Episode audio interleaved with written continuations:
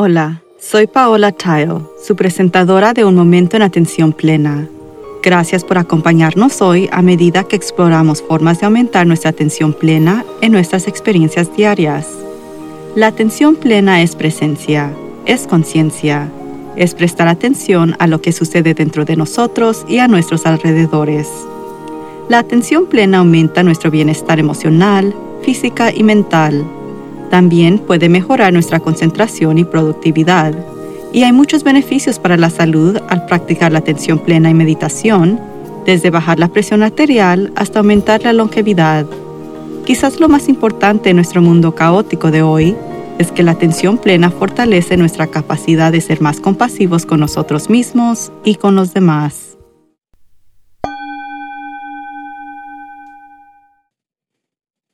No he hablado de la guerra en Ucrania hasta ahora porque realmente tuve que trabajar a través de mis propios pensamientos y sentimientos que surgieron cuando comenzó el ataque.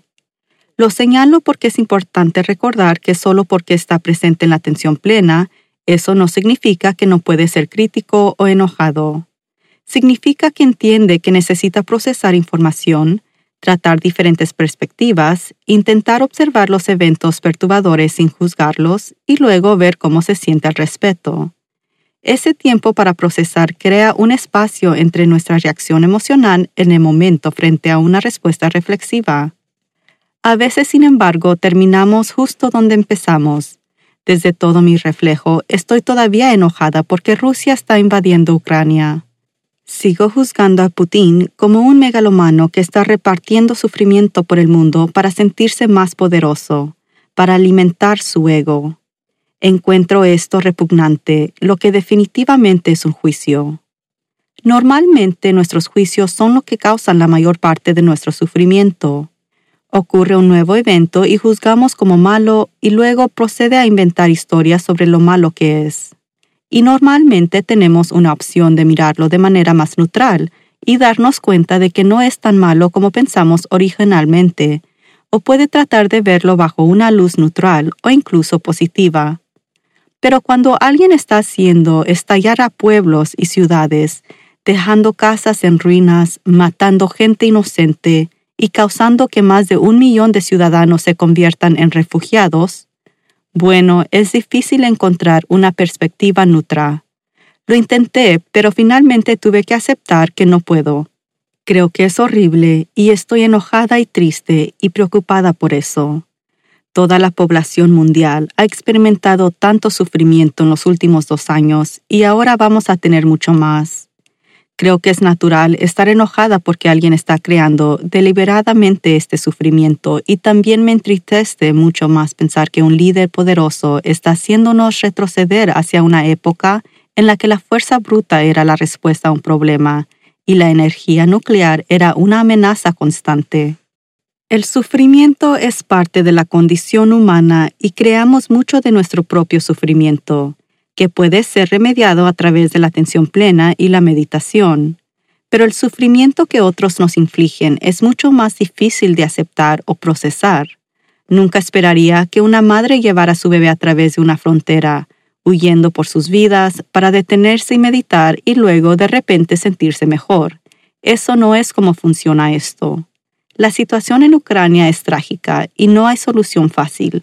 La atención plena puede ayudarnos a mantenernos fuera del ego y reducir el miedo, manteniendo la mente clara y enfocada para que mejor podamos tomar decisiones para garantizar la seguridad y también puede ayudar a las personas a reducir el pánico, depresión y miedo, pero no puede eliminar el horrible sufrimiento que crea la guerra.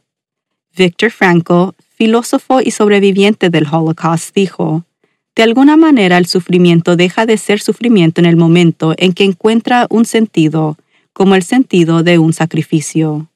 Los ucranios están sacrificando mucho, pero tienen un propósito, por lo que hay un significado en lo que están haciendo. Yo estoy asombrada por la respuesta del pueblo ucranio. Es muy inspirador ver qué valientes y comprometidos están para proteger su libertad y hacer frente a tal gran fuerza y el presidente Zelensky es vividamente el antítesis de Putin, que es imposible no animarlo. Pero el pueblo ucranio está sufriendo horriblemente. familias destrozadas, hogares destruidos, vidas destrozadas y acabadas.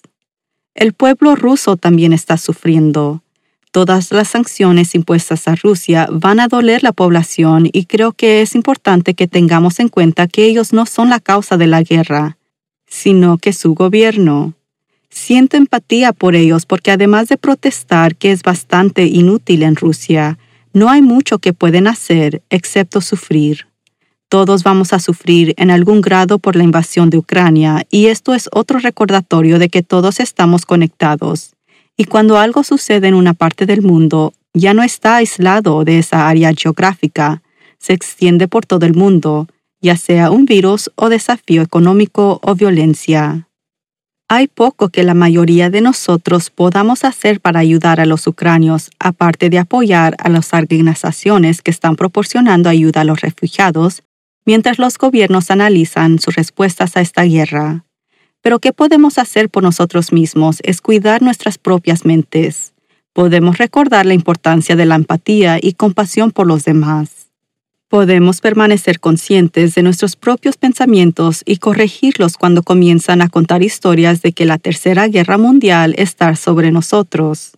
Podemos recordar que el pueblo ruso no es el enemigo, por mucho que queramos ayudar a los ucranios, odiar a los rusos no es la respuesta y espero sinceramente que no veamos una repetición sin sentido de lo que sucedió a la gente de China cuando comenzó el COVID-19. Si se siente enojado con la gente en lugar de con Putin, pruebe la bondad amorosa. La meditación que la investigación ha demostrado aumenta la empatía y la comprensión. Recuerde que algo tan simple como sentarse por unos momentos concentrándose en su respiración puede reducir el estrés y calmar los nervios. Viktor Frankl también dijo, entre el estímulo y la respuesta hay un espacio. En ese espacio está nuestro poder de elegir nuestra respuesta. En nuestra respuesta está nuestro crecimiento y nuestra libertad. Practicando la atención plena nos proporciona acceso a ese espacio y nos permite la opción de elegir cómo responder. Ya se nos impone suficientemente el sufrimiento, así que aproveche ese espacio para evitar infligir sufrimiento autogenerado por encima. Admiro el espíritu de los hombres y las mujeres valientes que se enfrentan a Putin en desafío de la tiranía a pesar del alto costo que está cobrando. Mis oraciones están con todas las madres y niños que están en confusión tratando de encontrar un refugio seguro mientras sus seres queridos se quedan atrás para pelear. Estoy asombrada por las madres que han encontrado refugio seguro para sus hijos y regresan a Ucrania para unirse a la defensa de su país. A pesar de todo el sufrimiento, este nivel de coraje inspira una esperanza profunda y sincera que la humanidad finalmente puede prevalecer. Cada vez que alguno de nosotros se irrita por los precios exorbitantes de la gasolina, o el aumento de los costos de los boletos de avión, espero que podamos detenernos y recordar que estos son irritantes menores en comparación con lo que los ucranios están experimentando y que los grados de sufrimiento importan. Ninguno de nosotros sabe lo que sucederá, pero podemos esperar que la oscuridad retroceda y prevalezca la luz. Y podemos ser conscientes de cómo añadir o restar valor a ese resultado en función de nuestras propias acciones. Parece que algunos políticos de todo el mundo todavía están atrapados en un viejo paradigma que el poder se puede lograr a través de la fuerza, cuando de hecho lo mejor que se puede lograr a través de la intimidación y la tiranía es un poder temporal que se asienta sobre una base muy inestable. Winston Churchill dijo, Aquellos que no aprenden de la historia están condenados a repetirla. ¿Qué no es hora de empezar a aprender de ella?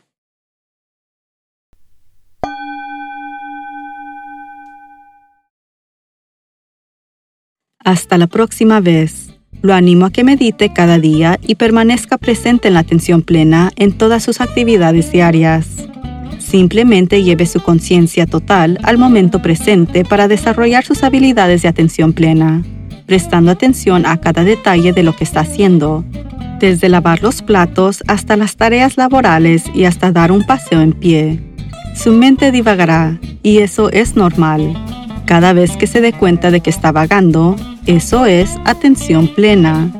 Considere lo maravilloso que podría ser el mundo si todos estuviéramos presentes en la atención plena. Usted puede ayudar a que eso suceda. Todo comienza con un momento presente en la atención plena. Por favor, suscríbase a Un Momento en Atención Plena con Teresa McKee y favor de calificar este podcast para que otros puedan encontrarnos. Y síganos en las redes sociales en arroba a Mindful Moment Podcast. Visite nuestro sitio web amindfulmoment.com para acceder a todos los podcasts y entrevistas. Un Momento en Atención Plena está escrita por Teresa McKee. La versión en inglés es presentada por Teresa McKee y la versión en español es traducida y presentada por Paola Tile. La música del comienzo es Retreat de Jason Farnham. La música del final es Morning Stroll de Josh Kirsch Media Right Productions. Gracias por sintonizar. Este podcast es producido por Work to Live Productions.